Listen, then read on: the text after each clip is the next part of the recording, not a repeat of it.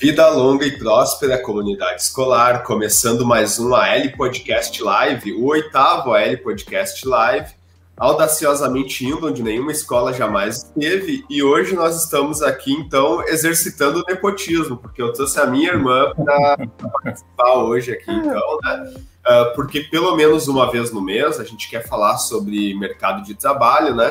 E ela já estava em casa me cobrando, quando é que tu vai me chamar para participar lá? Chama todo mundo e não me chama, né?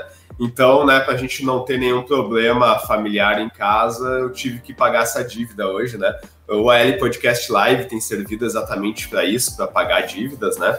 Mas não é só porque é minha irmã que eu tô chamando, então é principalmente por ser uma pessoa bastante qualificada e com experiência aí no mercado de trabalho, né? E, e até encontrar oportunidades, né? E oportunidades que desafiam aí na, na carreira dela. Eu achei bastante interessante a gente trazer, então, essa, essa experiência para os alunos saberem, né? Que existem vários mercados de trabalho, mercados que estão se modificando, inclusive, e que eles têm que estar, estar atentos aí, então, para essas oportunidades e mais do que isso, quando eles estiverem no emprego, eles não terem medo de trocar de emprego para poder então uh, não só melhorar uh, como, como profissional, mas também de encontrar lugares onde eles se sintam desafiados e que gostem de trabalhar, né? Então, bem-vinda aí, bem-vinda aí, Kelly, obrigado por participar e espero que possa vir outras vezes mais aí, então, né?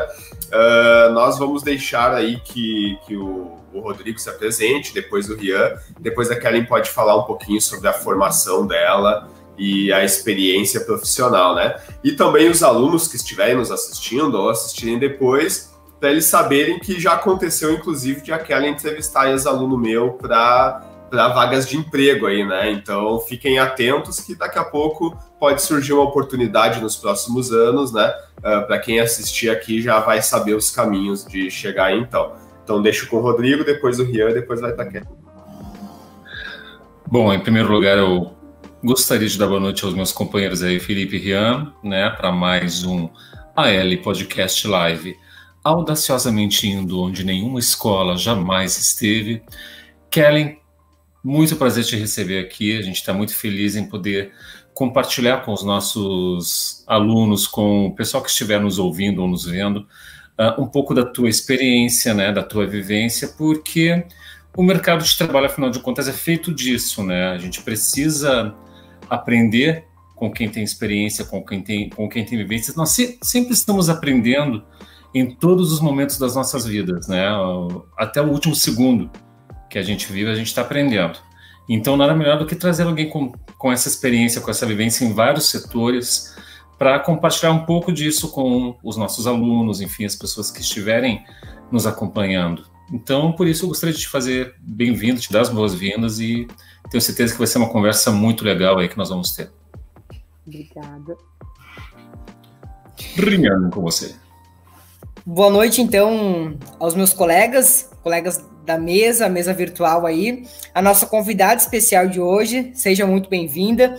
Eu acho que é um tema muito importante já de início, uh, porque nós, estudantes, nós, alunos, quando a gente sai do ensino médio, a gente já sai em busca do mercado de trabalho, né? A gente conhece a realidade de muitos estudantes que, ainda dentro do, do ensino médio, já procuram um mercado de trabalho. E eu acho muito importante esse tema a cada uma vez no mês, ou inclusive mais, para trazer mais convidados, é, que se torna referência uh, para que nós possamos aprender mais conteúdos de, de, de, de questões uh, de mercado de trabalho, o que é da nossa importância, é claro, ainda mais uh, logo após a pandemia, né, onde a gente começa a fazer a reestruturação do mercado de trabalho de novo. Então, boa noite e saudosamente, seja bem-vinda. Obrigada, boa noite. Primeiro tem aquela trilha sonora aí, ah, até que enfim. Porque eu sou aí uma ouvinte quase que assídua, né? Quando não estou fazendo outras obrigações de mãe, de, né, da Helena também estudando, enfim. Uh, muito obrigada pelo convite, fiquei muito feliz. Uh, quando eu li ali ah, o roteiro, quem está participando, eu estou nervosa, postei lá no grupo da família, estou nervosa. e, e achei bem legal ali a abertura do, do, do mano, né, do Felipe, da questão ali de, acho que a mensagem que eu venho transmitindo, assim, de gestão da carreira, eu tenho conseguido passar, assim, eu vi que ele trouxe isso na abertura, e é uma das coisas que eu vou trazer aqui que eu acho, acho importante, né? Então, obrigada aí pelo convite. Me ajudem aí me direcionando. Eu estou à disposição para as perguntas. Vamos conversar bastante. Beleza, só uh, mencionando antes também no, na, na, apresentação, eu esqueci de falar para quem entender também, o Rian é nosso ex-aluno, né? Inclusive o Rian está fazendo parte agora do, como membro uh, do, do, projeto em si, do podcast, né? E eu, inclusive, já fiz o convite, mas vou reforçar, né? Que para Kellen também nos ajude com pautas do mercado de trabalho, inclusive se ela quiser fazer parte da mesa uh, nessa área de mercado de trabalho aí nos próximos anos, já está disponível o espaço e para convidar colegas aí, inclusive, para serem entrevistados uh, em outros podcasts aí, né? Mas então, falando sobre a área dela, para quem viu lá o o banner de apresentação, então, né? A gente vai falar sobre um mercado de trabalho relativamente novo, né? A Kelly pode nos, nos confirmar isso, né? Que em inglês fica então como Customer Success, né? Ficaria aí uh, em inglês, ou então sucesso do cliente, né? Que na verdade hoje eu até chamei ela até para me entender um pouco mais do que ela faz, ela já me explicou até para montar a pauta. Eu sei que o Rodrigo entende mais do que eu, porque ele também atua no, no mercado privado e também no mercado mais relacionado com o mercado exterior, então que, que trouxe que, que essa é uma função que vem um pouquinho importada das empresas do exterior, agora aplicadas principalmente em empresas de tecnologia aí, uh, e, e, uma área que, como a gente colocou lá na, no banner, é uma área que tem muito a crescer, né? Então, como a gente quer oferecer para a comunidade escolar e para os alunos uma perspectiva de mercado de trabalho e de novas profissões que, que vêm se apresentando aí e de como eles têm que se manter atualizados para isso, então a gente quer falar um pouquinho e, e, que a Kelly explique para a gente o que é o Customer Success, né? Uh, como um, um, todo, um geralzinho, assim, e o que, que ela faz exatamente na função dela e também o que, que as pessoas precisam estudar para poder, uh, daqui a pouco, ou trabalhar junto com ela ou até vir a fazer a função dela numa outra empresa, né?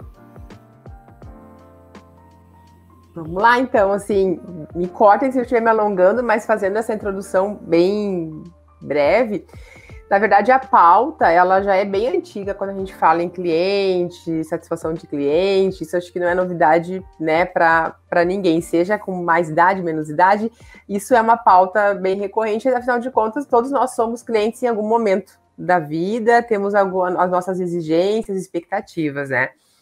Uh, enquanto, sim, profissão, atividade, ela vem evoluindo de, de alguns anos para cá, e com o novo perfil de consumidor, né?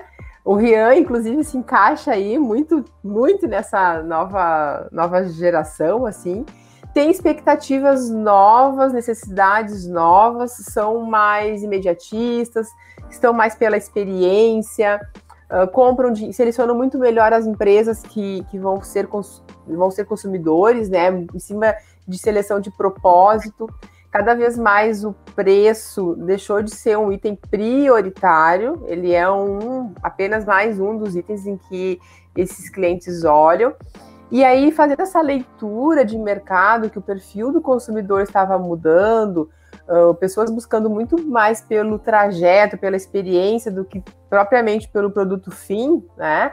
Uh, os estudiosos, o mercado atento a isso, foram criando, então, posições, cursos, onde que a gente faz aí então uma evolução para o dia de hoje, onde sim a gente tem profissões uh, chamadas então de uh, consultores de sucesso do cliente, especialistas em experiência do cliente. Então tem várias nomenclaturas para nomear essa nova posição, mas que traduzindo assim, ele é um guardião pela experiência, pela jornada do cliente, garantindo que o seu sucesso, a sua satisfação seja atingida, desde o primeiro contato com o cliente até a continuidade da sua jornada, que é a busca que não tenha fim essa jornada, né? Que ele se, se mantenha fiel à, à empresa.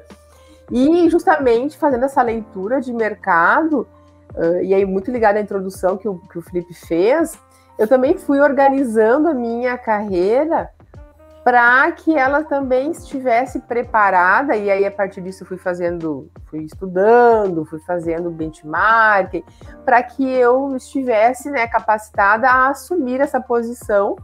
Uh, e aí, felizmente, uh, hoje atuo então como gerente de sucesso do cliente e vendas internas, né? Tem Customer Success Inside Sale na CTA Smart, que é uma empresa de tecnologia de automação de processos de abastecimento uh, que eu atuo justamente nisso. Então, em vários momentos ali da jornada do cliente, zelando muito e aguardando, né, digamos assim, pela essa experiência do cliente. Então, de uma forma assim bem objetiva, inicial, compartilho o que é isso, é garantir que os requisitos, a satisfação do cliente sejam atendidas, mas não focando no fim, e sim cuidando de toda a sua experiência antes de passar para a pergunta do Rodrigo, então, que a gente vai falar um pouquinho uh, também sobre o Customer Success e mais o, o SAC, né? Uh, só um comentário, assim, que eu comento às vezes com a Kellen e, e com o Rodrigo, assim, né? E também é, é legal o Rian saber para pensar sobre isso, né? Que a Kellen, depois a gente vai falar sobre a questão do ISO 9001, gestão de qualidade e tal. A gente tem uma, uma, um tópico específico sobre isso, né?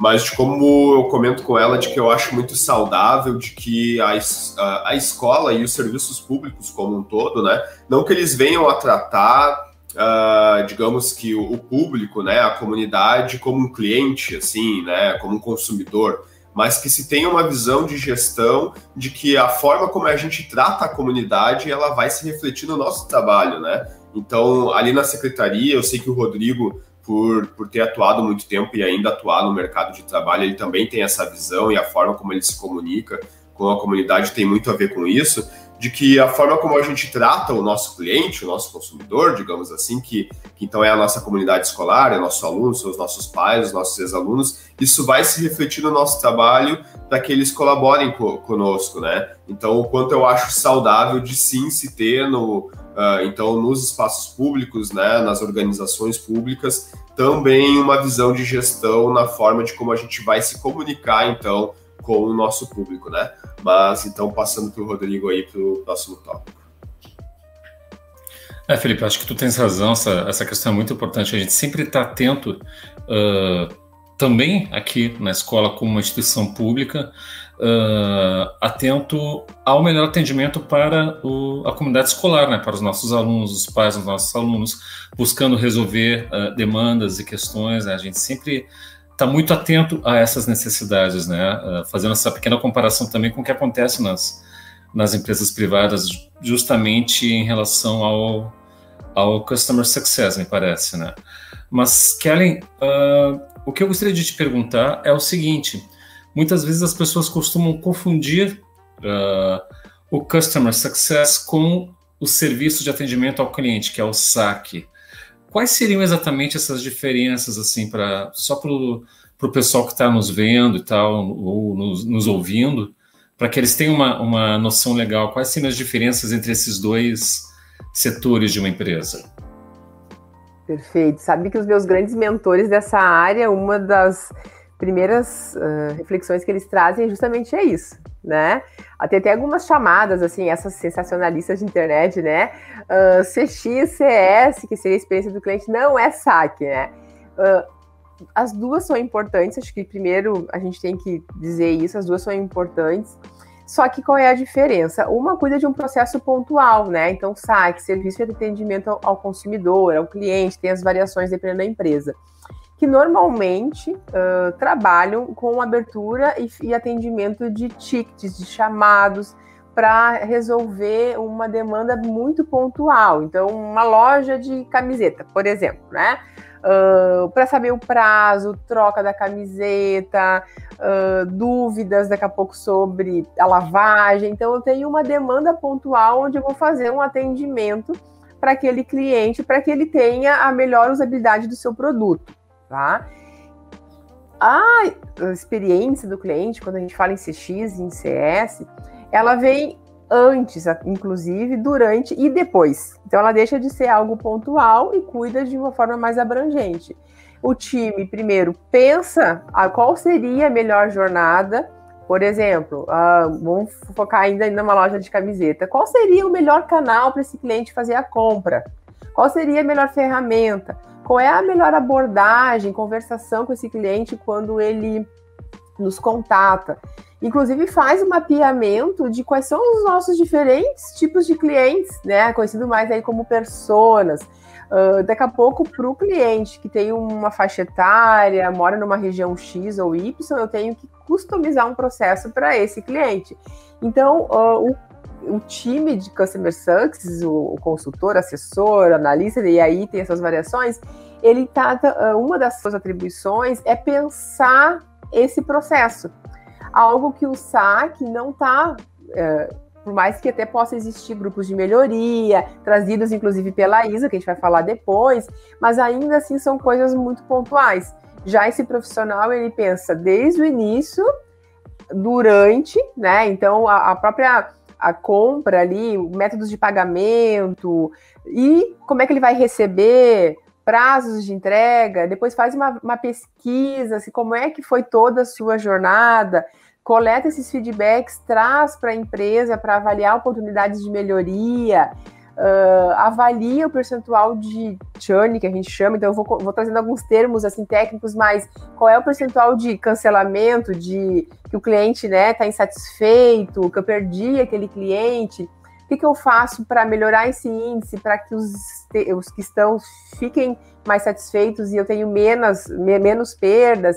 Então, esse, essa seria a grande diferença, né? Um atende mais processos pontuais, atendimento ali bem específico, enquanto que o outro está pensando e atuando, formatando processos para a jornada inteira. E não é, eu, ah, entreguei a camiseta na cor que eu comprei, no prazo que eu esperava e no valor né, justo de mercado. Isso, no momento, é muito pouco. Quantas pessoas hoje, ao comprar, por exemplo, uma camiseta, recebe numa embalagem com um perfume, né? Que, a, que aquela camiseta, antes mesmo de ser aberto o pacote, já está proporcionando uma experiência sensorial. Uh, vem junto uma cartinha, um, daqui a pouco até escrita a mão do atendente que o atendeu de surpresa. Ah, muito feliz em ter ele atendido. Às vezes rola até um bate-papo nessa ligação que descobre que a camiseta, ou na ligação ou no chat, que hoje tem, né, os chats, uh, é para um evento especial. E aí vem uma cartinha dizendo: espero que o aniversário do seu filho, do seu amigo, por exemplo, né, que a camiseta. Então, isso a gente está falando de sucesso, experiência do cliente, né? Então, não sei se eu estou conseguindo deixar clara a diferença.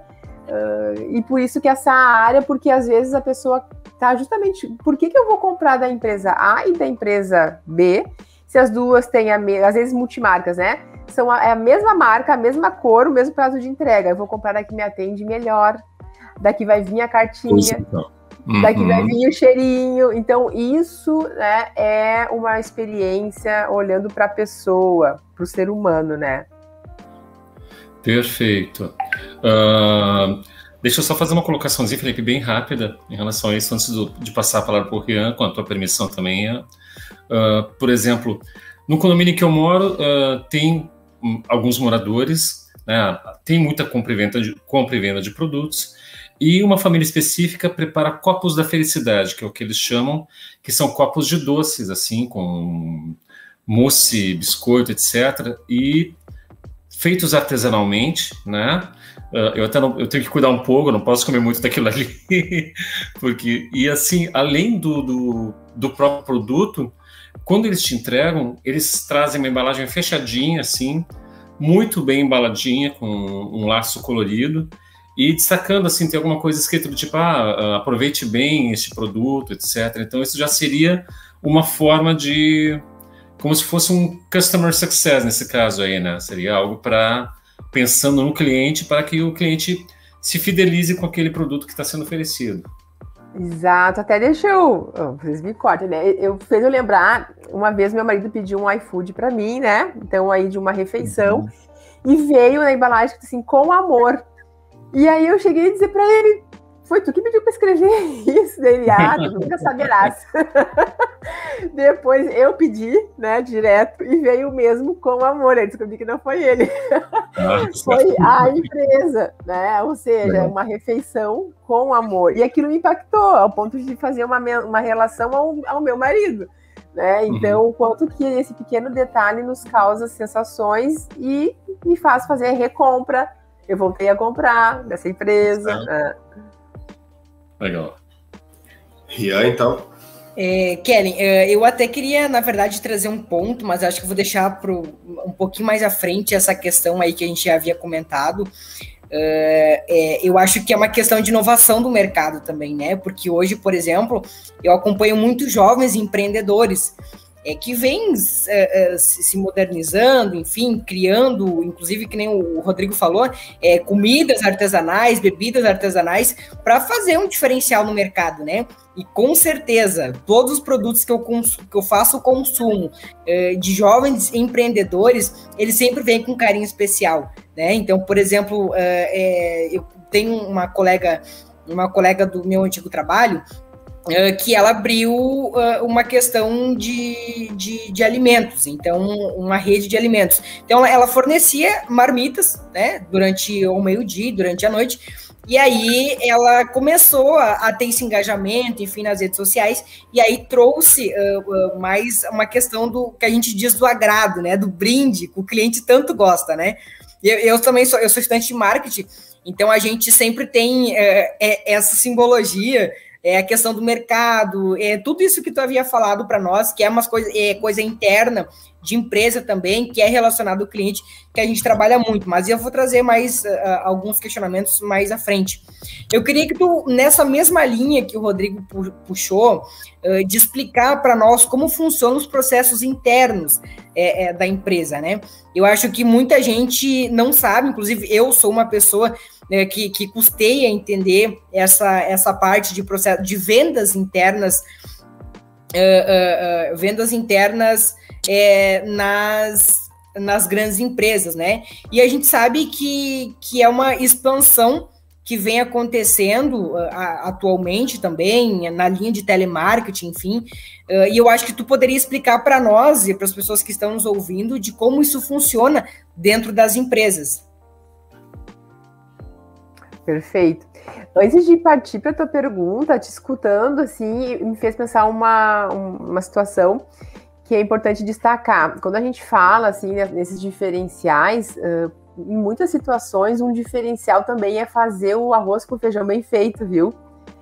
Uh, o mercado tá tão carente que, às vezes, fazer o básico, entregar no prazo, ser cordial, Né, que a embalagem venha inteira, não venha rasgada. Isso também é CS, porque o mercado está tão carente que fazer hoje o básico uh, também é considerado aí por grandes né, estudiosos e por clientes já ser uma boa prática de, de CS. Aí trazendo para a tua pergunta das vendas internas, hoje uh, tam, uh, tem, a gente identifica assim, um crescimento, mas também não é algo novo, mas o que, que é novo? Acho que é a expansão, assim, né? É aquele boom uh, que foi muito impulsionado aí pela pandemia. Não vou, acho que, me, me ater muito a isso, que vou estar chovendo no molhado, então acho que todo mundo está acompanhando o quanto que isso impulsionou, né? A gente foi obrigado aí a pedir teleentregas, seja comida, roupa, farmácia, de to todos os, os segmentos. Mas o fato é de que a empresa, ela, ela também tem que nessa linha de entender o seu cliente, ela também tem que mapear, identificar que nem sempre ela vai conseguir chegar num cliente através de uma loja física. Né? Às vezes, seja por um custo operacional muito alto, ou seja porque realmente ela vai abrir, mas o perfil do cliente dela não vai ir até a loja física, ele prefere estar tá aqui, né, no, no, na, no, na live e já ir pedindo um, algo paralelo, uh, que é o multitask que hoje tem, hoje as pessoas são, né, várias telas ao mesmo tempo. Então, hoje nas empresas, elas estão atentas a isso, Muitas estão migrando 100% de lojas físicas para online. Outras estão fazendo uma mescla. Então, tudo vai depender prática de CS, entender a sua persona, o seu cliente. Né? Ah, agora só porque é inovador, está na moda, nós vamos fazer só no online, dependendo do produto ali do mercado, não vai ter o retorno esperado. Então, a primeira coisa é entender para quem é que eu vou fazer essa comercialização, né? Quais são as regiões? Bom, qual é a, a, o formato que melhor se encaixa? Às vezes vai ser só físico, às vezes vai ser só online, às vezes vai ser híbrido, vai ser um pouco dos dois, né? Então, nas empresas que eu trabalhei em diversos segmentos, já trabalhei em empresas que talvez fosse mais difícil fazer uma questão online, a exemplo da navegação, né? Então, eu, eu dependo de uma operação ali industrial que me aproxima muito mais desse, desse cliente. Mas talvez parte dos processos administrativos, por exemplo, RH, cobrança, o financeiro, talvez esses eu já possa deixar mais digital, fazer um atendimento por canais digitais, então eu vou mesclando. Já tem outros, uh, outros segmentos, a exemplo do imobiliário, e a gente tem várias empresas que hoje já são 100% digital. Tu faz uh, visita digital, tu não precisa mais pegar tradicionalmente a chave para ir lá visitar o imóvel, né? Tem a, a, fechadura eletrônica, inclusive, que tu libera por um código, tu recebe as fotos, então, então o contrato é digital. Então hoje a gente já tem imobiliários que são 100% digitais, né? Trazendo para a minha, minha realidade hoje, a gente já tem um modelo híbrido, porque eu tenho uh, algumas regiões em que levar a minha solução, onde o cliente vai tocar, vai ver, eu vou, vou testar na operação dele, me traga muito mais retorno e muito mais segurança para o cliente. Já tem algumas regiões que talvez eu levaria muito tempo para chegar até esse cliente, que uma videoconferência, de uma demonstração online, de que eu tendo boas ferramentas, profissionais bem capacitados, que também são profissionais diferentes. O profissional que atende em campo, ele tem que ele é normalmente diferente do profissional que atende online. Eu tenho que fazer capacitações diferentes. Então a gente já trabalha atualmente no modelo híbrido. Então, e são profissionais com capacitações diferentes, são processos que são conduzidos de formas diferentes, mas tem alguns que, independente do, do formato, se mantém. Por exemplo, hoje que é o fio de seios, né? É meu representante que vai a campo, ele vai a campo, é face to face que a gente fala com o cliente, mas quando o cliente vai fazer, por exemplo, um aceite de uma proposta, assinatura de um contrato, ele já é encaminhado para um canal digital e já se utiliza de ferramentas digitais. Já o inside sale, que é o profissional que faz todo o contato virtual com o cliente, ele é todo virtual, ele não encontra esse cliente presencial. Mas também, quando chega na parte administrativa, ele é encaminhado pelo mesmo processo do representante quando vai fazer as partes ali de assinatura. Então, uh, aterrizando assim para o dia a dia das empresas, eu já tive experiência nos três formatos e a, a, a tendência de mercado é cada vez mais se encaminhar para o digital. Há exemplos de mercados como imobiliário, que a gente já tem 100% de empresas atuando digitalmente, e o, o profissional que está entrando no mercado, sabendo disso, assim como eu fiz alguns anos atrás, foi preparando a carreira, foi estudando para estar apto para assumir essa posição. Profissionais que já estão no mercado, né, que querem fazer uma transição, sabendo dessa modificação, vai em busca também de capacitações e ele pode perfeitamente fazer uma transição de carreira, como o Felipe falou na abertura, sem ter medo, sem ter inseguranças. A mudança dá frio na barriga, mas é algo ali que o nosso pai, né, sempre nos ensinou, a nossa mãe, né, que estudar sempre é o melhor investimento. E realmente eu, assim, não que eu seja melhor do que ninguém, mas uma coisa que eu consigo comprovar é tudo que eu estudei, vocês viram que a minha carreira ali, meus estudos não é nada óbvio, né? Pedagoga empresarial, depois fez engenharia de produção e experiência do cliente, que trabalhou com certificações, ISO 9001, segurança, não é nada óbvio. O que, que isso demonstra? De que eu fui me preparando para as oportunidades e elas mudam.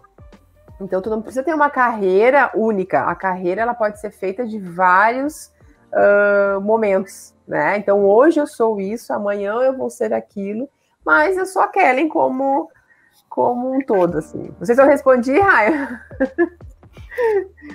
É, respondeu sim, Kelly. Só que eu, eu quero pegar, aproveitando esse, essa mesma linha que, que tu conduziu a, a pergunta, que, que, tu conduziu a resposta da minha pergunta, uh, de, de assimilar muito para quem nos assiste a questão de vendas internas com a tecnologia.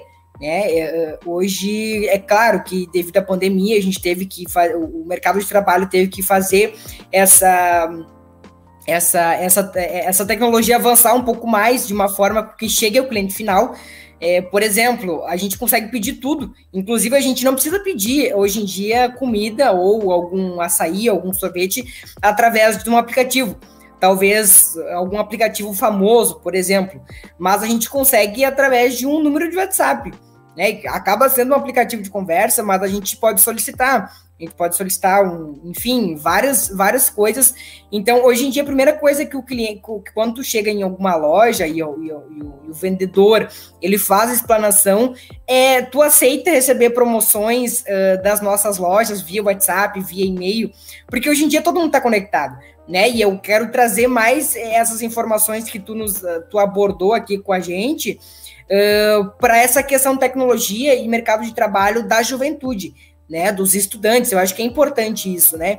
Às vezes muita gente pensa o seguinte: ah, eu não tenho uma qualificação muito boa, mas só que é, eu preciso de primeiro, a gente precisa de uma qualificação para entrar no mercado de trabalho.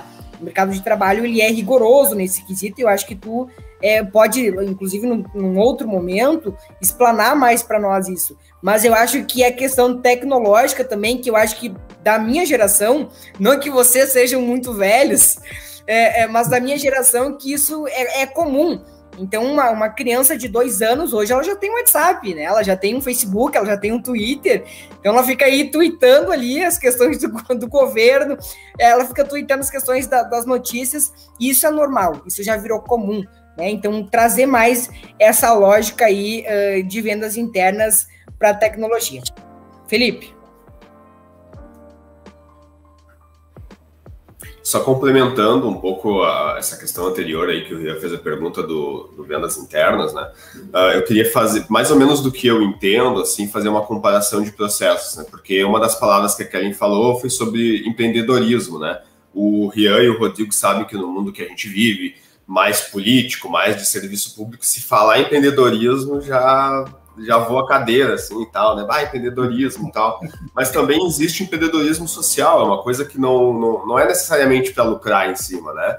E, e, aquela coisa de que empreendedores e, e, pessoas que fazem formação de empreendedores dizem tu não precisa empreender só para criar uma empresa, ganhar dinheiro e tal. Tu pode empreender dentro da organização onde tu está inserido para melhorar os processos, né? Que inclusive é o que a gente vai falar no, no próximo tópico, né? Uh, um exemplo que, que eu, que eu uh, acredito e comparo muito, né, é que toda organização, para ela crescer e melhorar, ela tem que empreender de alguma forma, né? Então, se tu tá dentro de uma empresa que oferece assim, né, nós que já temos o nosso público ali, que são os nossos alunos e nossos, e nossos os familiares, no caso, né? Uh, o empreender é pensar o que, que a gente pode melhorar, no caso da Kellen, para vender mais coisas para o cliente, porque a única forma da organização, né, que já que a gente vive no mundo capitalista, crescer, é que ela ofereça um outro produto, né? Então ela tem que, para aqueles clientes dela mesmo, dizer, olha, a gente está lançando esse outro produto, esse, esse outro processo, está lançando esse outro produto, esse, esse outro processo, não só para vender mais, mas também para fidelizar o cliente, né? Então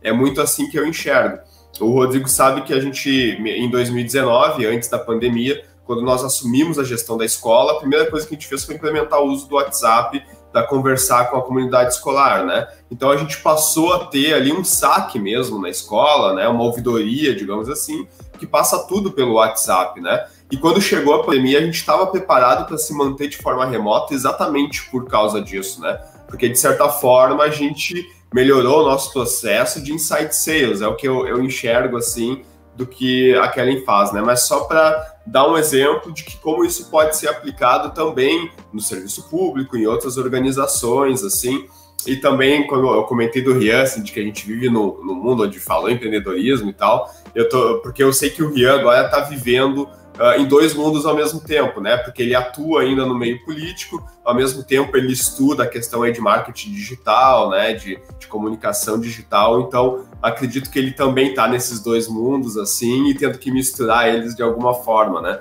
Então, isso que eu acho importante uh, dentro desses processos. E isso vem de encontro ao, ao, tópico 5 aí que eu vou perguntar, do ISO 9001, porque eu sei que a Kelly atuou muito mais tempo dentro dessa área e daí sim ela migrou para uh, o Customer Success, né, e o Inside Sales, mas já preparada exatamente por causa disso que ela fez antes, né. E eu sei que quando a gente conversa, eu coloco para ela assim, bah, o ISO 9001 eu acho muito interessante, e eu acho que, inclusive, ele tinha que ter uma aplicação para o serviço público, né? Inclusive, deve existir essa área, mas não é muito utilizada, assim, dentro das organizações públicas, porque é mais difícil de aplicar por N fatores, assim. Mas eu, eu, ah, eu sempre fico perguntando para a Kellen assim, ah, eu imagino o quão difícil deve ser trabalhar com gestão de qualidade, né? Que aí é o ISO 9001, que é exatamente melhorar as qualidades dos processos nas empresas, porque eu tento um pouco disso no serviço público, de melhorar os nossos processos, né? De tornar o serviço público, no nosso caso, uma escola pública, mais eficiente, né? Então eu queria que a Kellen falasse um pouquinho sobre a experiência dela, né, com o ISO 9001, como é então ter que convencer os trabalhadores a fazer alguma coisa assim. Então, tu tem que usar teu IPI, tu não pode ficar sem IPI, né? Porque quando vir o certificador aqui para ver como funcionam os processos da empresa, tu tem que estar tá fazendo isso, né? É a mesma coisa a gente na escola, né? Então, a gente tem todo um processo e tudo, né? E a gente tem que sentir que esse processo está funcionando, não para mostrar para a Secretaria de Educação e para o governo, né? Mas exatamente para os nossos alunos gostarem da escola, né? Então, desde que a gente assumiu a, a, direção da escola, a gente foi muito nesse encontro de que a gente tinha que fazer coisas dentro da escola para os alunos gostarem da escola, para eles se sentirem à vontade dentro da escola, né? E a Kelly pode falar um pouquinho sobre isso, né? De se ela acha que pode ser aplicado no serviço público. Inclusive, depois eu queria um pouquinho da opinião do Rian, se ele acha que, de certa forma, a gestão de qualidade da escola ela, ela melhorou a partir de 2019, assim, dessa visão que ele teve como aluno e hoje como ex-aluno, né? Bora lá, então.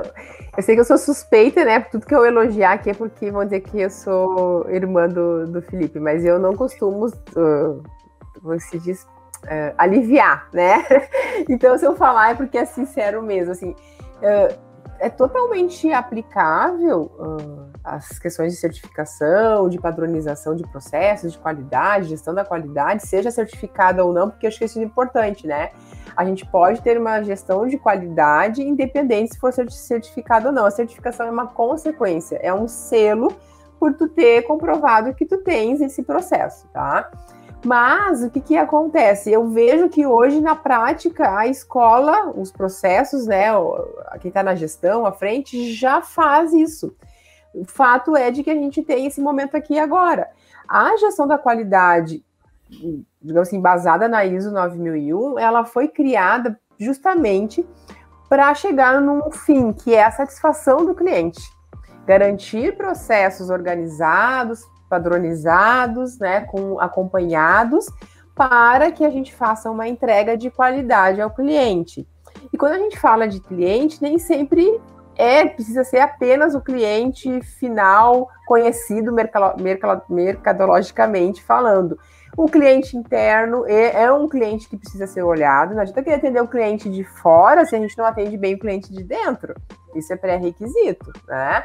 Uh, o cliente da comunidade, seja em atividades, uma, uma ONG, por exemplo, tem o seu tipo de cliente. A escola tem o seu tipo de cliente. Todos são clientes, os pais, os alunos, os professores são clientes internos. Então, essa gestão de qualidade, sim, ela é aplicável Uh, um, um dos diferenciais da ISO que fez né, com que décadas eu me dedicasse a ela, porque ela é aplicável no escritório de advocacia, no hospital, numa escola, numa indústria. Uh, claro que é mais fácil, digamos assim, numa indústria, porque ela nasceu muito voltada né, para a questão automotiva, de uh, fabricação de produtos ali dentro da mesma especificação.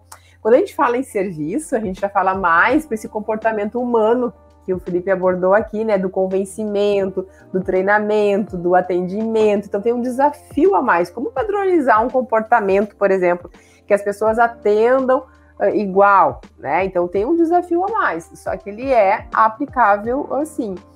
E na verdade, talvez para quem não está dentro do dia a dia, assim, considerem que essa minha jornada são diferentes, né? Ah, é gestão da qualidade, 9001 e agora Customer Success Insight Sale, mas está muito integrado, e o Felipe falou muito bem, de que o hoje foi construído pelo passado.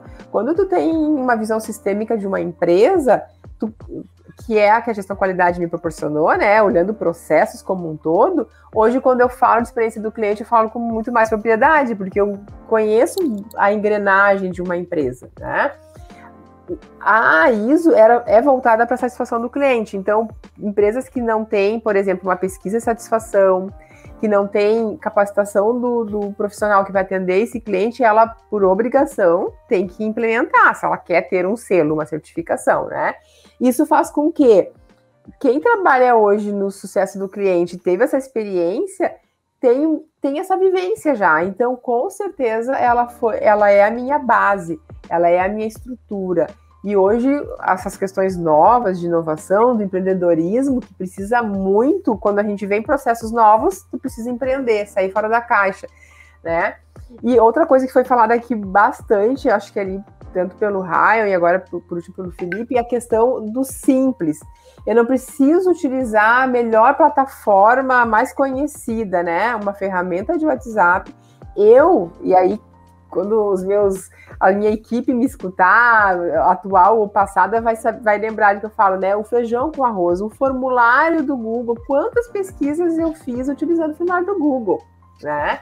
Quantas. Eu tenho um, um, um, amigo aí que até acho que o primeiro podcast que eu participei foi dele. Ele disse: Ah, é a famosa bala de prata. Às vezes a empresa acha assim: bom, eu contratei hoje o, meu, o melhor software do mercado. Se ele não for bem aplicado, com processo, com pessoas capacitadas, nada da minha empresa vai mudar. A ferramenta por si só, ela não resolve nada, ela é um complemento, é uma ferramenta que precisa de gestão, gestão da qualidade. Então a ISO, ela não vem sendo, sendo hoje tão falada como era falada há alguns anos atrás, né? Mas eu ainda entendo que a gestão da qualidade, certificações, uh, tudo que a gente usar de ferramenta que nos ajudem a ter processos de qualidade, para ter um cliente melhor atendido, um produto melhor entregue, isso com certeza agrega, inclusive para uma uh, comunidade escolar, com certeza. Isso, alemão carinhosamente chamado. Isso aí, isso aí. Legal.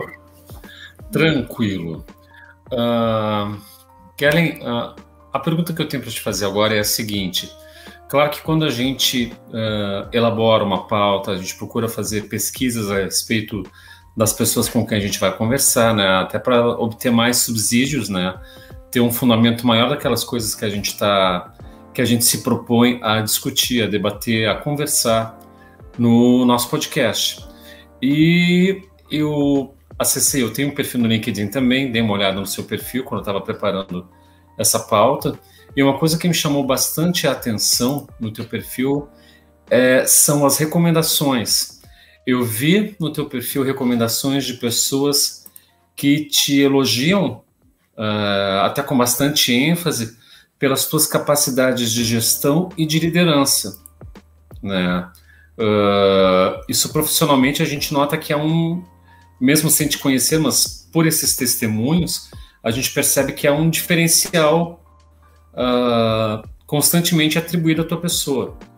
Então, o que eu gostaria de te perguntar, baseado nisso, é o seguinte: uh, na tua opinião, quais os requisitos que uma pessoa precisa ter para ser uma gestora eficiente e também uma líder capaz de inspirar os colegas no ambiente corporativo? Sabe, hoje eu vou trazer, assim, vou começar falando, dentre os N requisitos que a gente pode trazer, o que me trouxe para a organização atual que eu tô hoje, né? Eu escolhi estar aqui e um dos requisitos que me trouxeram para minha contratação foi cordialidade e bom humor. E hoje eu entendo, né, bastante isso. Porque quem é que não gosta de ser bem tratado, né? Quem é que não gosta de estar num ambiente sadio, né?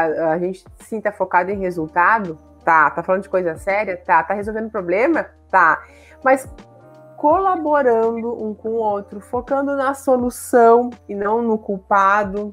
Quem é que fez, né? Isso. Uh, isso. Sendo gentil com as pessoas, aí eu trago uma outra palavra que também não é novidade, empatia, seja na liderança, seja no atendimento ao cliente, né? Seja na formulação de um processo, ser empático. Entender o porquê que aquela situação é importante, né, para o outro. E acho que a liderança, por exemplo, sendo educado, cordial, pegando junto, se for o caso, sentando, fazendo junto o processo com o time, motivando, respeitando as necessidades, os momentos de cada um. Eu lembro que há pouco eu falei que não adianta eu querer um cliente satisfeito se eu não tenho colaborador interno satisfeito, né? Então, uh, eu entendo que a, a, eu tive muitas lideranças inspiradoras que eu me espelhar, fizeram com que eu me espelhasse nelas. E o que, que eu olhava e admirava, assim, acho que essa questão do respeito, da cordialidade, do ensinar, do pegar junto, Uh, isso foram coisas que sempre me fizeram admirar essas pessoas e hoje eu procuro assim devolver, né, o efeito, a corrente do bem, né, procuro devolver isso no, no meu time. Claro que somos seres humanos e acho que um outro requisito importante da liderança é saber ouvir, é saber também receber feedback. Eu, eu, eu se olhar para mim, eu tenho assim uma curva, como eu era, como eu sou e como eu quero ser, né?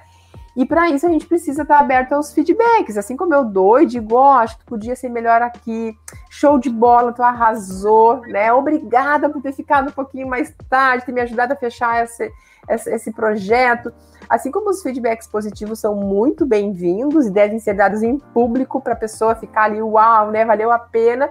A gente também, às vezes, tem que identificar oportunidades de melhoria, chamar a pessoa e dizer, olha, eu quero te ajudar a ser melhor. Vamos fazer assim na próxima vez, né? E eu também peço, o que, que tu acha que eu posso ser melhor na próxima vez? O que, que de repente nesse projeto eu podia ter sido diferente como gestora, como líder?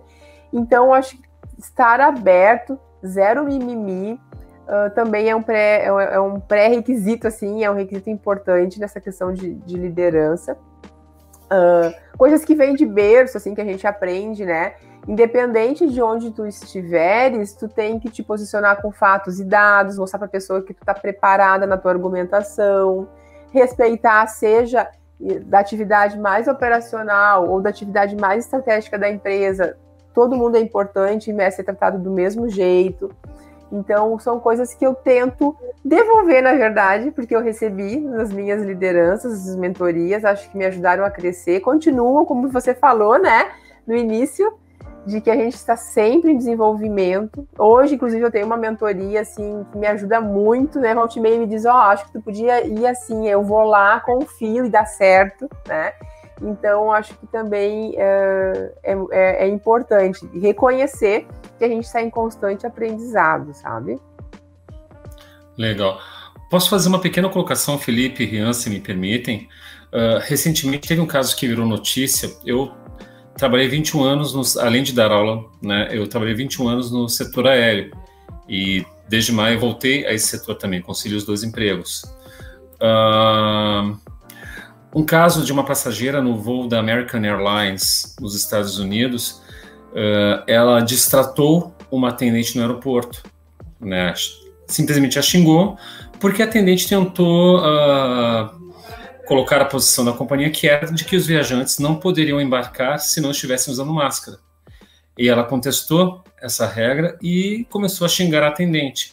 O caso foi parar para o coordenador da American Airlines naquele aeroporto.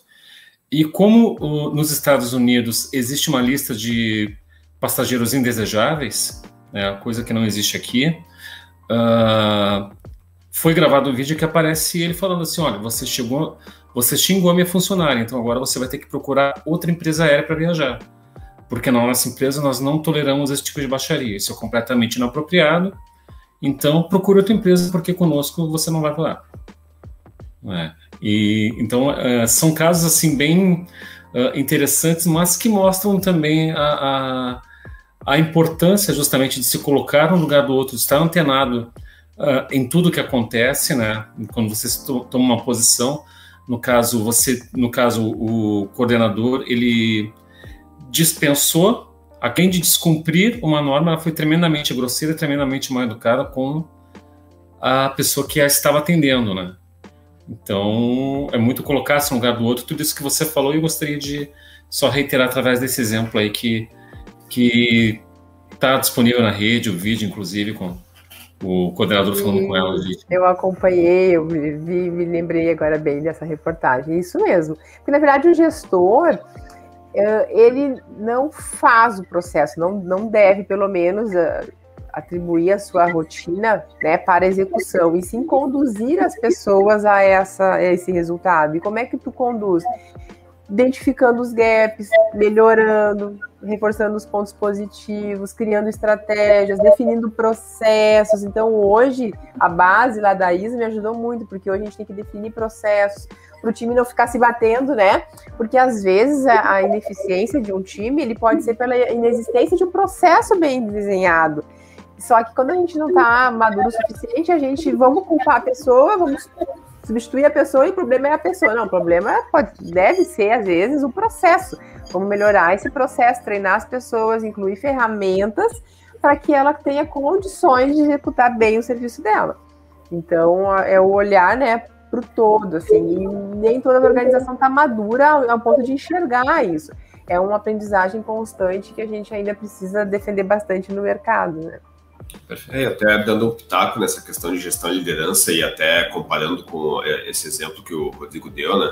O Rodrigo sabe que recentemente a gente teve um caso que a, a gente teve que mais ou menos forçar uma mãe, um aluno assim, a procurar outra escola, né? Porque ela estava sendo super hostil conosco, assim, né? Então, e às vezes é uma questão de valorizar a nossa equipe, né? E o nosso trabalho também, e que a gente não quer ter uh, contato com, com, pessoas, seja com clientes ou com a comunidade escolar, que não estão valorizando o trabalho que a gente faz, né? Então, foi um caso bem específico, assim, porque, uhum. pô, a escola tem o processo de WhatsApp, né? O Rodrigo sabe a, o trabalho que dá atender, a gente tem que fazer escalas, né? Conven pedir para pessoas fazerem um deixar de fazer uma outra parte do seu trabalho para atender. Uh, inclusive, eu, eu, disponibilizo o meu WhatsApp pessoal para os alunos e, e, essa mãe veio totalmente hostil, assim, no meu WhatsApp, reclamando não de, da escola em si, mas de uma professora em específico, né? E ela foi agressiva, assim, Nossa, até o momento que eu tive que dizer olha, uh, a gente faz todo um esforço, a gente sabe o trabalho que a gente faz, né? A gente confia no, uh, nos nossos professores, né? O que está errado a gente admite, mas nesse caso a senhora não está errada, né? Então, é melhor que a senhora procure outra escola, porque a gente não vai mudar. E foi, foi o que aconteceu, né? Então, é muito dentro de, de valorizar o nosso próprio trabalho também, né? A gente sabe o quanto a gente se esforça e a gente quer ser valorizado por isso. Se a gente não é valorizado financeiramente, que pelo menos eh, seja por reconhecimento do trabalho que a gente faz, né? Justamente. Ah, então, indo para o tópico do Rian e o tópico final, antes do, do encerramento, então fica contigo aí, Rian. Uh, eu quero primeiro trazer uh, aquele questionamento que o Felipe havia feito uh, sobre a gestão de qualidade da escola, né? É, hoje eu levo como exemplo e, e digo para todas as escolas hoje que, que é direção de escolas que me procuram para que nós possamos fazer um debate tanto com alunos, tanto com a comunidade escolar, que é o exemplo de gestão que o Felipe veio fazendo e está fazendo é, desde a primeira gestão em 2019, né? É, eu me formei na gestão e eu acho que, que a gestão de qualidade ela é manutenção da organização. Né? Então, a gestão de qualidade eu acho que precisa ser prioridade nas organizações, seja em setor público em setor privado, porque é através da gestão de qualidade que é a manutenção, que nós vamos, nós vamos ter é, é, esse feedback para ver de como nós estamos se portando ao cliente final, ou seja, aquelas pessoas que nós estamos uh, atendendo, atendimento consecutivamente. É, nós temos, é, assim como eu levo exemplo, algumas gestões é, de governadores, de prefeitos sobre a gestão de qualidade, eu acho que nós temos que levar como exemplo também a gestão das organizações. Né? É, é, é aquilo que já veio falado aqui, em outras palavras, se tu é mal atendido em uma loja, tu não vai retornar, acredito eu. Né? É, mas eu acho que nós precisamos, como o Felipe disse, é fazer a, a valorização da nossa equipe, porque todo, to, toda a equipe que hoje uh, fornece um atendimento, ela tem uma qualidade, ela tem uh, uma formação, que eu acho que as grandes organizações fazem esse investimento, assim como as direções das escolas hoje é conduzida pelos diretores e vice-diretores, elas fazem esse treinamento tanto da, da, equipe da secretaria quanto dos professores que, que tem um, um, um, algo mais humano para trabalhar com, com o cliente final, quando eu digo quando, com o estudante, né, com o aluno, com a comunidade escolar. Eu acho importante isso, essa manutenção, e eu levo como exemplo é, é, é, o André, hoje é a primeira escola pública do Brasil a ter um podcast. É, então, foi uma das primeiras escolas do Rio Grande do Sul, e me corrija se eu estiver errado, eh, a ter contato pelo WhatsApp. Né? Então, é uma questão de modernidade. Então, se tu quer ter contato direto, inclusive com o diretor da escola, tu chama no Instagram, tu chama no WhatsApp, tu chama no Facebook, e tu tem esse contato direto com a escola, sabe? E isso é uma questão muito prática. Por exemplo, vou, dar um exemplo. Na correria do dia a dia, a gente vai numa agenda, em outra, enfim, visita uma escola, visita é, é, é, um empreendedor, visita um órgão social, que aí tu acaba mandando mensagem nesse deslocamento. Porque tu não tem tempo de fazer uma ligação, de ficar 30, 40 minutos de uma ligação resolvendo algum problema. Então, tu manda uma, uma pergunta, é muito simples. Né? Tu manda uma pergunta, um questionamento. A escola, por exemplo, é um exemplo disso que sempre reporta ao aluno, sempre reporta aos pais que fazem esse questionamento. Então, levo a gestão do Felipe hoje para todo lugar que eu vou e eu levo uma escola, uma gestão de qualidade, uma gestão eficiente e levo isso assim uh, uh, muito pessoal, porque ver o que o Felipe, a, a equipe diretiva da escola hoje faz uh, para manter uma gestão de qualidade é magnífico. É, a gente conhece, eu conheço escolas, por exemplo, do interior do nosso estado, é, que atendem mais de 2 mil alunos. Então, imagina como é que é tu atender 2 mil alunos. Imagina, é, é, é, a gente já fica tumultuando um WhatsApp com 1.400 alunos, né, com 1.300 alunos, e mesmo assim a direção da escola é competente para responder todas as demandas, todas as questões. Imagina uma escola com 2 mil alunos. Então, é, é, aquilo que a Kellen falou, a questão do Google, do, de um formulário Google, que é muito, muito prático de ser feito, faz em qualquer lugar, em qualquer momento. É uma questão de feedback, é importante. Mas vamos lá ao nosso sétimo tópico, né? O nosso último, a nossa última aí antes do encerramento, que é sobre aquilo, aquele caminho que a gente já havia feito aqui nas introduções. É, é, que era sobre a pandemia, né? A gente sabe que a pandemia é, ela deu um choque é, tanto na economia quanto nos programas sociais, e isso nos afeta diretamente, né? Tanto setor público quanto setor privado. A gente sabe que é um momento, foi um momento é, de muita criatividade no momento da pandemia. Eu trago como esse exemplo, tenho muitos ex-colegas também que começaram a empreender, começaram a fazer os seus dar os seus primeiros passos ao mercado de, em direção ao mercado de trabalho, fazendo aquilo que o, que o Rodrigo já havia dito, né? Que é a inovação, é o novo conceito, né? O novo. Uh, e, e, quando eu digo novo, é questão de, de não só de conhecimento, e sim de prática, né? De fazer um, uma nova uma, uma inovação de uma coisa diferente do que o mercado tem. Mas aquilo que a Kelly também disse, às vezes a coisa simples que é feita com amor e carinho, o tradicional arroz com feijão, ele também acaba tirando uma carisma do consumidor final.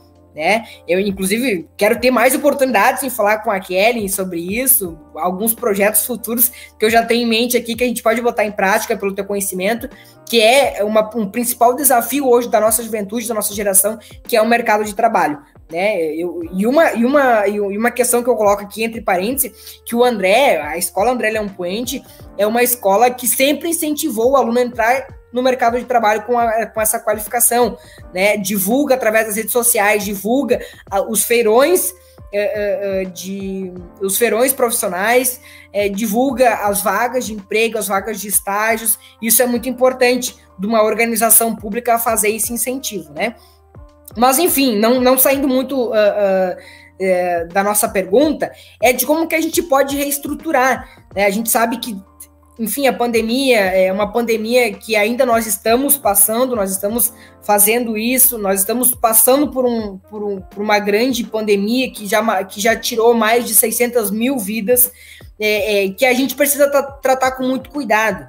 A pandemia ela trouxe um caminho de inovação, inovação em tecnologia, né, de vendas, de mercado, uh, enfim, uma série de questões e nós precisamos, algumas empresas, milhares de empresas acabaram falindo, fechando as portas, infelizmente, né? E isso nos prejudica também como consumidor final, porque, como a Kellen disse, todos aqui somos consumidores, somos clientes, é, e nos, afeta isso diretamente. Né? A questão da economia, hoje o Brasil, é, levando por outro ponto aqui, por um gancho, que a gente não precisa entrar em muito detalhe, hoje o Brasil a, a, a, avança aí uh, uma série é, uma série de inflações que vem nos acumulando, né? Então nós levamos pela questão do botijão de gás a passar de 100 reais, uma coisa é, mínima para o brasileiro sobreviver, a gasolina chegando a 8 reais no nosso estado, né? Então isso é, é o reflexo é, da pandemia, mas é o reflexo também é, das gestões das empresas, né?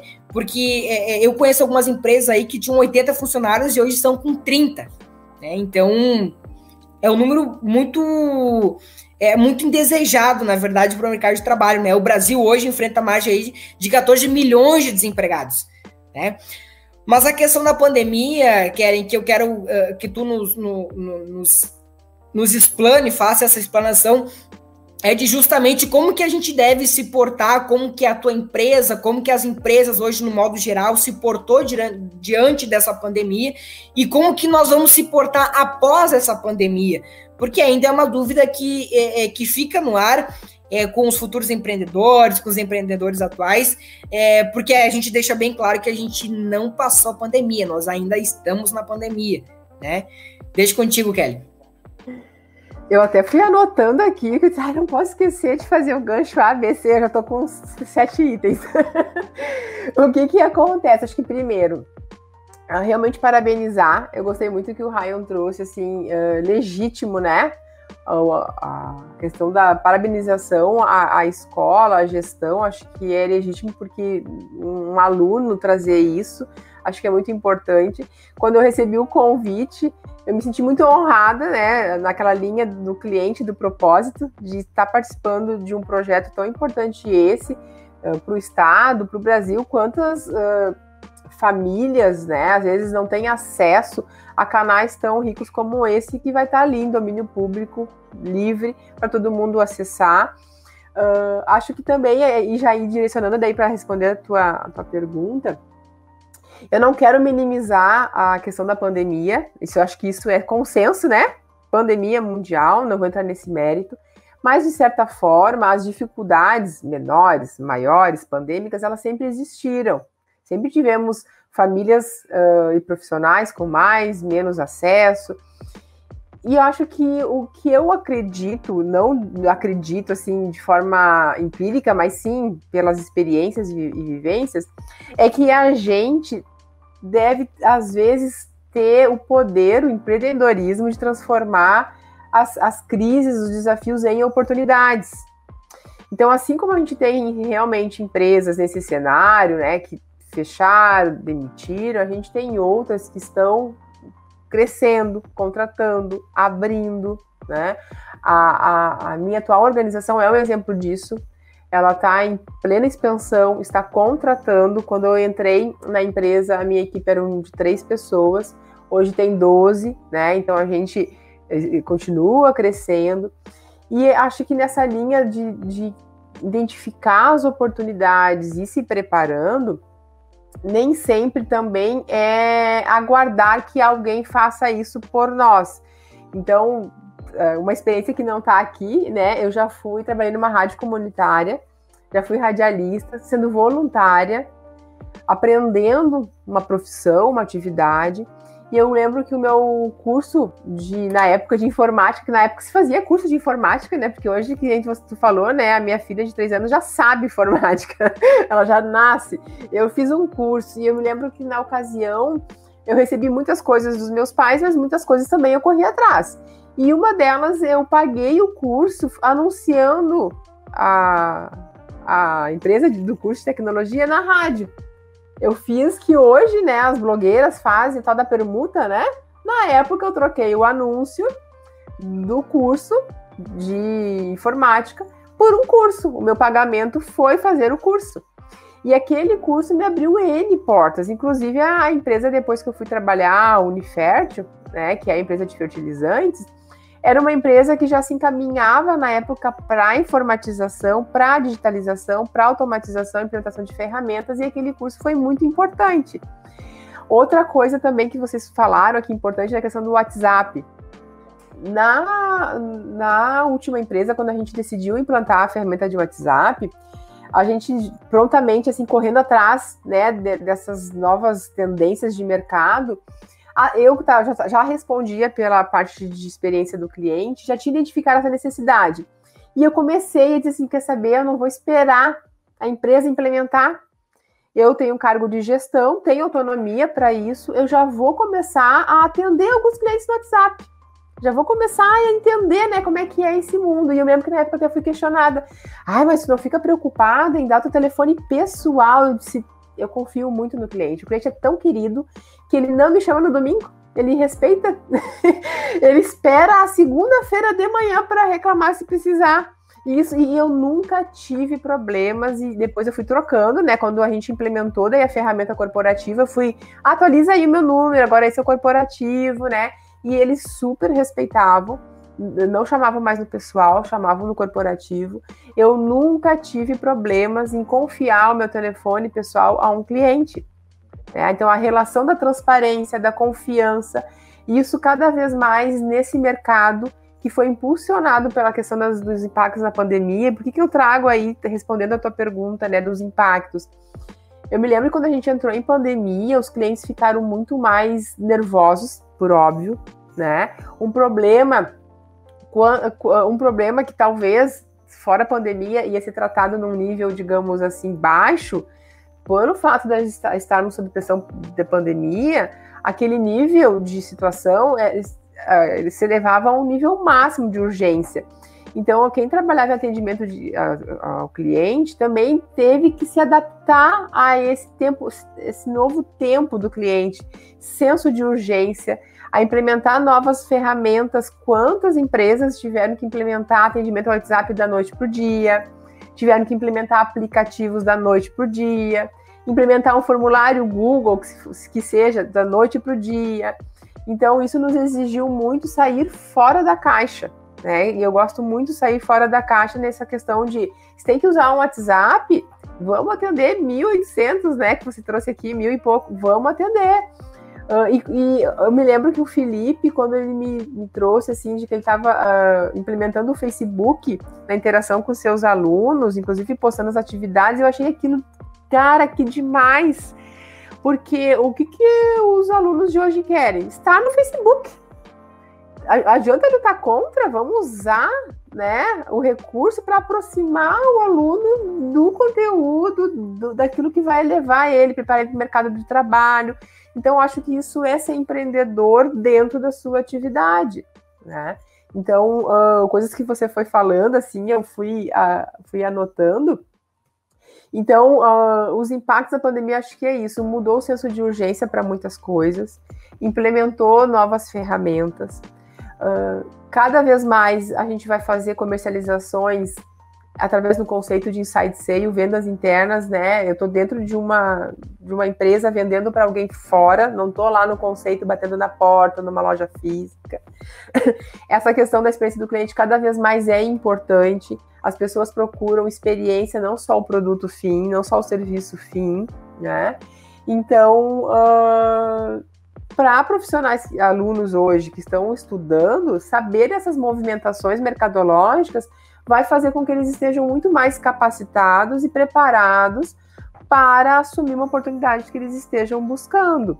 E essas capacitações não custam milhares de reais. E, vendo essa live de hoje, né, escutando o podcast, uh, tem, tem informações que são de fácil acesso, basta muitas vezes é querer. Não esperar cair do céu que não cai. A gente tem que criar, às vezes, as oportunidades. E eu fico à disposição para ajudar nesse sentido, né? Uh, já tive muitos erros, talvez dizer, bah, olha só, eu fiz isso e me dei mal, talvez tu possa evitar não fazendo a mesma coisa. ah, eu fiz isso, deu super certo, quem sabe tu arrisca, também tenta esse caminho, customizando, né? Então, uh, já de antemão, já fico à disposição aí. Uh, antes de passar para o Felipe fazer o encerramento, uh, eu, eu hoje uh, tenho essa grande atuação em órgãos públicos, a qual eu me identifico muito, mas é claro, eu, eu, sou técnico em contabilidade, né, técnico em RH e técnico em administração. Né? É esse, esse, isso que, inclusive, eu iniciei esses cursos no ensino médio, já quando estava na, no ensino médio, já fazia, fazia em paralelo com os meus horários, uh, e hoje já estou na, na, na, graduação aí, então por isso que, que eu acho que é importante isso, porque foi algo que me preocupou, sabe? É, e, e não me preocupa a minha geração, que é realmente o mercado de trabalho. Porque a gente hoje a gente procura qualidade, mas além da, da, da qualificação, a gente procura troca de experiência que eu acho que tem uma bagagem muito grande, inclusive eu vou te, te, seguir no LinkedIn. Eu tenho LinkedIn, né? Parece meio estranho, né? Uma pessoa de 19, 20 anos ter LinkedIn, mas eu tenho LinkedIn. E eu acho muito importante isso para o mercado de trabalho, mas além pela troca de experiência, pelo conhecimento, e era isso. Olha, depois me procura aí, Raia, me procura que eu, eu, já estou aqui com segundas, terceiras intenções. Uh, e acho que só para poder não deixar de, de falar quantas pessoas uh, fizeram transições no meio da pandemia, largaram por opção própria as suas oportunidades, seus empregos, seus trabalhos e assumiram novos desafios. Isso também acho que é empreender.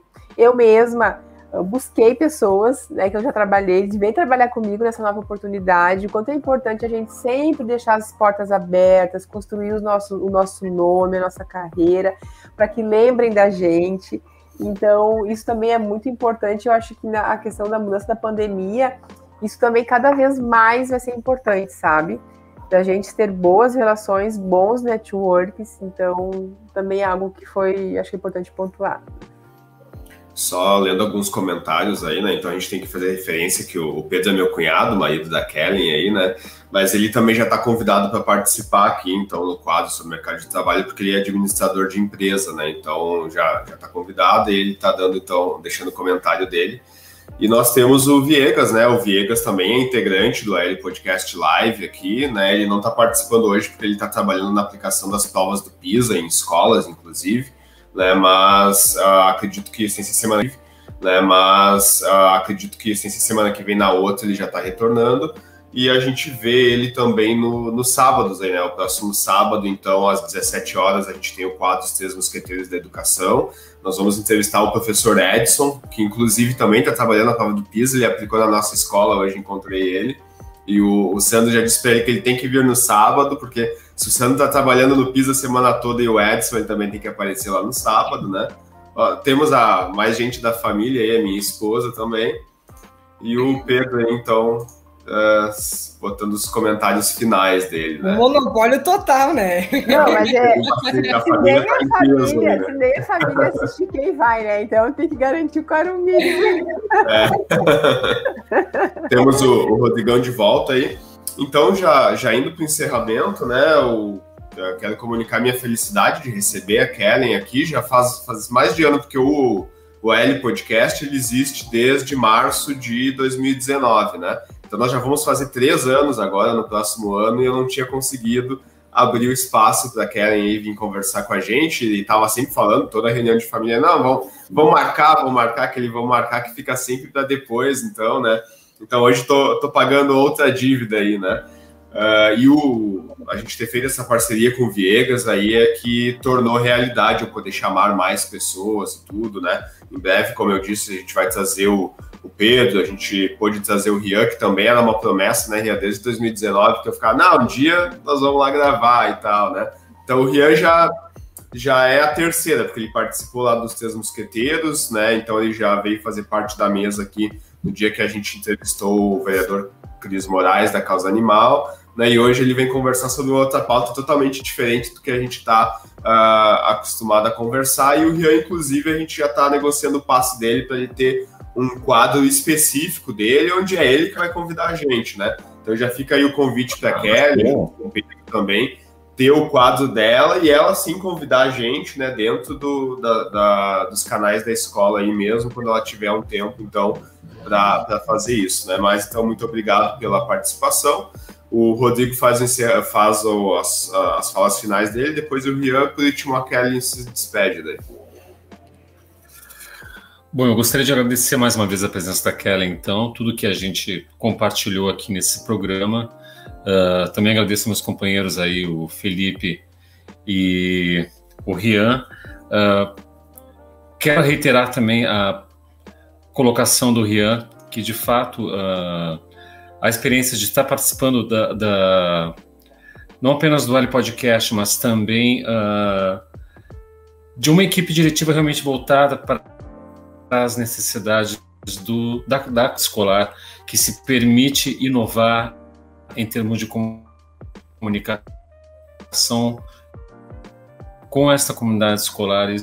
Isso uh, é uma coisa que também é muito, muito bom uh, estar fazendo parte disso.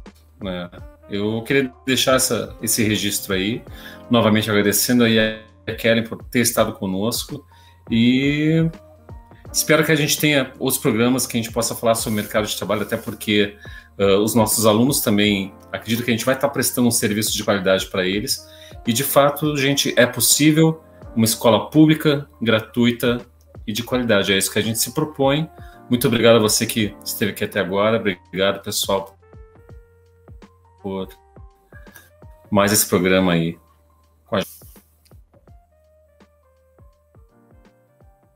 Rian. Então, agradecer a nossa convidada especial aí, a Kelly. Eu acho que é, é importante uh, essa participação. Eu sei que, que faz um pouco de. É, é, meio contraditória a minha participação, enfim, mas é, eu me porto ainda como aluno, né? Eu sou estudante, eu acho que, que nem a Kelly disse, todo dia é dia de aprender, né? E é uma coisa que nos preocupa muito, né? Uh, é, que é o mercado de trabalho da nossa juventude, enfim, é uma necessidade que nós temos hoje uh, da juventude se inserir no mercado de trabalho. E às vezes falta um olhar do poder público, às vezes falta um olhar é, da própria instituição privada, né? Em abrir um espaço, de fazer o convite, de instrumentalizar essas pessoas para entrar no mercado de trabalho, né? Agradeço a participação de todo mundo, eu vi aqui os elogios, muito obrigado, obrigado ao Pedro, obrigado ao professor Viegas, que também nos acompanhou aqui, eu acho importante essa participação, agradeço a todos, vida longa e próspera ao Ali Podcast, e muito obrigado pela participação de todos aí né, é, nessa live. Kellen, então, palavras finais. Ah, eu que agradeço, adorei conhecer vocês, fiquei com vontade de conversar mais. uh, vamos combinar aí, né, se não for aqui, em outro momento, acho, uh, fica esse, essa vontade, esse pedido da gente se encontrar em outro momento. Realmente eu tenho muito orgulho, assim, uh, do Felipe, de tudo que junto com ele a comunidade como um todo, né? Eu vejo ali os professores pegando junto, os alunos. Então eu sou uma admiradora muito da escola. Sempre sou as que tá, tá curtindo, compartilhando, né? Assim que quanto isso é, é importante. Eu realmente assim fico à disposição para quem queira trocar uma ideia, uh, enfim, eu, eu, aprendo mais provavelmente do que eu vou entregar, eu vou receber, sempre foi assim. Vou, só, vou, só, vou, estar só devolvendo o que eu recebi, né? E recebo aí de, de vários mentores. E acho que a mensagem é, apesar de todas as dificuldades, desafios, pandemia, é a gente correr atrás, se preparar, estudar, ler, uh, que a gente consegue. Né? Então, hoje, assim, ter uh, o privilégio de poder escolher aonde trabalhar, com quem trabalhar, até que momento ficar isso com certeza eu consegui porque eu estudei, então, né, que os alunos aí estudem. Estudei em escola pública também, uh, sempre tive professores em que eu admirei bastante, então acho que são, são bases importantes, assim, para quem está construindo um futuro pensando no mercado, né? Então, acho que se for bom filho, se for bom aluno, a tendência é ser um bom profissional, né? Eu, quando seleciono Entanto que quando o Felipe falou, né, que já passaram lá uh, ex-alunos para por coincidência, né, recebi currículos e quando dizia lá escola, que vinha dessa escola, que vinha, passou por vocês, com certeza a gente sempre olhou com muito carinho, né? Sempre tinha uma estrelinha a mais, assim, voto de confiança. Às vezes, quando não avançou, é alinhamento de perfil, porque a gente precisa, né? Experiência X, formação Y, às vezes até onde mora, então são muitas variáveis. Mas com certeza sempre é muito bem avaliado quando vem da escola do André e saber que teve essa, esse contato com vocês. Prazer, então, Rodrigo. Rian. Prazer. Valeu. Pessoal, então, obrigado a todos que participaram na mesa aqui, né? Principalmente a, a convidada entrevistada aí, a, a Kellen, uh, ao Rodrigo aí, que é, que é parceirão, tá sempre aqui na mesa, né? O Rian, que agora a gente vai começar a, a chamar cada vez mais para participar aí e principalmente a, a, quem nos assistiu, fez os comentários aí. Então, uma boa semana e vida longa e próspera a todos.